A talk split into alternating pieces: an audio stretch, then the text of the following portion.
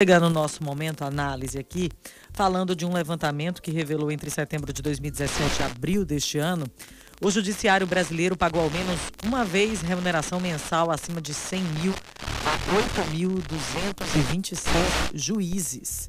E pagou esse valor mesmo sendo o teto constitucional do setor público de 39,3 mil reais por mês. Aí vem aquela, aquele questionamento, né? E por que o ministro da Justiça, o Ministério da Justiça, em vez de se preocupar em pedir à Polícia Federal para abrir inquérito aí para investigar jornalistas críticos ao governo, não se mobiliza contra esse e outros privilégios, né, Rodrigo Cavalcante? Do aí judiciário, do, ju- judiciário né, brasileiro. Hein, Rodrigo Cavalcante? Bom dia para você. Seja bem-vindo. Semana começando. Hoje é dia do rock. Bom dia, bom dia, Bom Liara. dia. Pois é, dia do rock, engenheiros do Havaí. E você já começando cutucando aí, né? Hein, Rodrigo Cavalcante? Como é esse, esse tal de privilégio aí, né, Liara? Que os é. juízes aqui. Liara, é muito importante o que a gente vai falar hoje, tá? Assim, e eu queria deixar claro que as pessoas falam, poxa, é, tem que falar contra magistrados, juízes, os juízes aí nessa luta tão grande. Olha, vamos, vamos acabar com essa conversa de dizer é, a, a separação entre você ter salários dignos, e eu acredito que todo juiz, eu acho que vocês também, é, que tem uma responsabilidade imensa, que sofre pressões imensas, deve receber um bom, um excelente salário, sim. É, a gente, ninguém está contra isso, não. O que acontece, e aí a gente precisa colocar conta, é a diferença entre bom salário, boa remuneração merecida a cargo de pessoas que se dedicam todas, com privilégio. E por que isso é importante? Por que, que a gente precisa falar de privilégio no Brasil? Porque o brasileiro adora falar sobre corrupção. Corrupção é um tema né, que a gente vê, inclusive parte do judiciário se mobilizou e deu destaque. O ex-juiz Sérgio Moro, por exemplo, com a Lava Jato, se tornou uma figura popular no Brasil inteiro, né, e, e mesmo saindo do ministério, continua tentando aí manter essa popularidade, provavelmente para sair algum cargo eletivo nas próximas eleições. E o brasileiro, o judiciário, todo mundo fala o tempo inteiro sobre criação de leis, criação sobre o combate da corrupção. E o que boa parte das pessoas não entende é uma questão muito simples. Não há como combater a corrupção sem combater os privilégios. É, São versos da mesma moeda, privilégios e corrupção. Na história de todos os países que venceram, que diminuíram a batalha contra a corrupção, a primeira medida que se toma é combater os privilégios. Por quê? O que é um privilégio? O privilégio, na verdade, no tempo do antigo regime, da nobreza dos reis, muito antes da Revolução Francesa, eh, vem de uma lei privativa, é uma lei privada a um determinado setor. E no Brasil, eh, a gente tem aí a Lei da Magistratura, que é uma lei de 14 de março de 1979, ainda quando né, o Figueiredo, eh, o Geisel, estava passando a faixa para o Figueiredo, isso há muito tempo atrás. Essa lei que existe em, em, em há vários países que tem que existir realmente uma lei específica né, para proteger os juízes de pressão, para proteger, eh, para dar garantias aos juízes, mas essa lei da magistratura também, ela inclui aí uma série de privilégios e que cria cidadão de primeira e segunda classe. Por exemplo, a lei, essa LOMAN, que é a lei da magistratura, ela diz que os juízes não têm direito apenas, como você, eu e como qualquer outro cidadão, a 30 dias de férias, como todos os mortais. Os juízes têm direito a 60 dias de férias. Quer dizer, 60 dias fora os recessos, né, que você pode somar mais 15 ou 20 dias. Então, o magistrado pode ir eh, acumulando isso e pode ter eh, 75 dias de férias por ano. Qual o sentido, se você tem uma lei que é 30 dias de férias para um cidadão, que outro tenha 60? Ah, não, pela responsabilidade do juiz. A responsabilidade do juiz pode estar isso traduzido em salário, mas não pode estar traduzido eh, em relação a uma férias, dois meses de férias, porque isso aí o que é que gera um efeito cascata? Os procuradores também procuram isso, e aí você vai tendo todo esse efeito cascata. E esses privilégios, quer dizer, que permanecem no Brasil, anacrônico, eles, sem você combater, você não consegue combater a corrupção, porque o privilégio é o que faz o cidadão perder a confiança no sistema.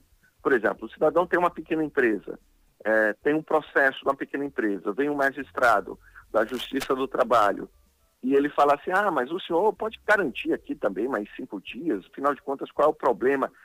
É, para um juiz talvez não tenha problema, porque para quem tem 75 dias de férias, é, é, é fácil pedir acordo ou facilidade, não, mas para alguém que precisa pagar salários e que não sabe que a vida é mais fácil. O trabalhador também, por sua vez, é, é um mundo totalmente descolado da realidade e a gente aqui no Brasil é, se acostuma a falar na corrupção e não se toca disso. Quer dizer, se a gente não, por fim, o privilégio, por exemplo, 30 dias de férias é para trabalhador, para juiz e para todo mundo, e as diferenciações salariais que tem que existir em função das responsabilidades estão apenas no salário, que tem um teto constitucional de 39 mil, mas o judiciário é um dos que mais desrespeitam esse teto constitucional, porque isso vai é, com premiações e, e, e, outros.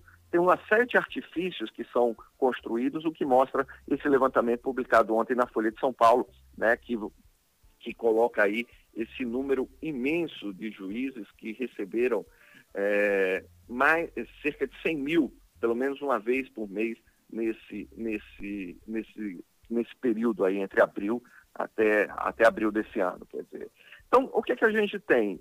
Não vamos combater corrupção, não adianta equipe econômica, pode sair ministro, entrou o ministro da Justiça, Sérgio Moro, saiu o Sérgio Moro, entrou agora o André Mendonça querendo abrir inquérito, vem o Paulo Guedes falando da importância de se acabar com, o, é, né, dizer, com, com, com, a base liberal que o Paulo Guedes tem. E esse é um dos motivos porque o liberalismo do Brasil vai, hum, termina não pegando muito, porque o liberalismo, originalmente, ele prevê, apesar das diferenças da meritocracia, que não haja privilégios. Mas aqui, o que é que a gente vê no Brasil? A gente vem com um discurso liberal e a manutenção de uma série de privilégios, uma série de estruturas de poder, inclusive no judiciário.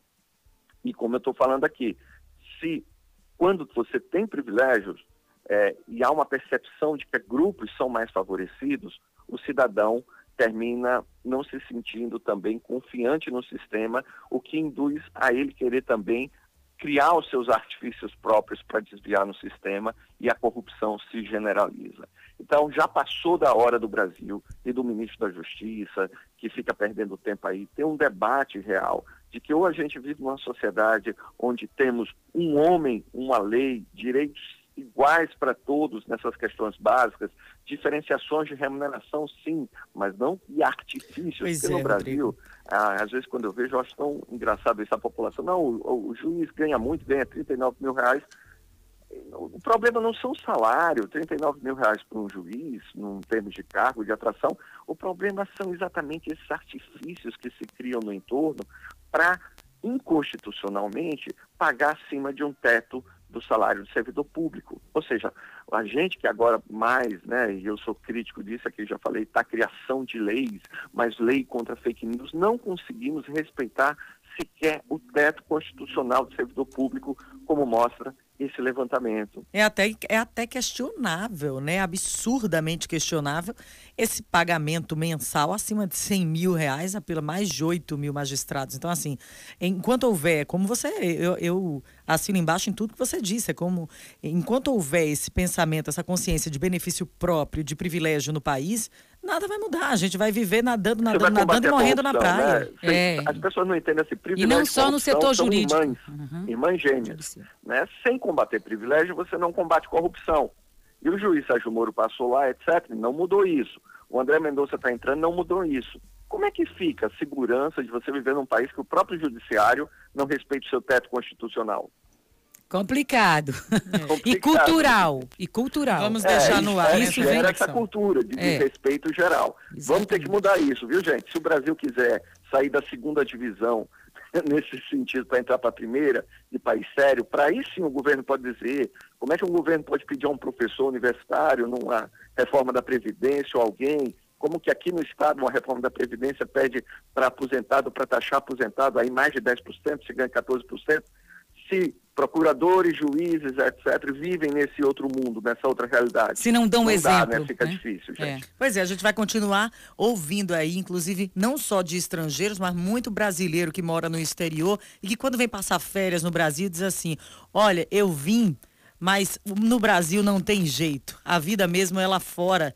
E aí eu vim aqui só para aumentar o PIB do Brasil. Existe uma coisa dessa? E a gente ouve muito isso de brasileiro. Infelizmente, a, a consciência patriota, ela vem se perdendo, se esvaindo e a gente só lamenta, né? É a perda da confiança, né? E a gente só pode recuperar a confiança quando acabar com todos os privilégios, e esse é um dos mais simbólicos também. Não é só por uma questão de economia, é por essa questão de ter confiança no sistema.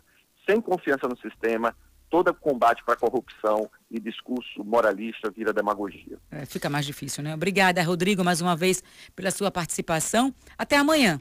Até amanhã, menino. Beijão, Rodrigo. Valeu por hoje.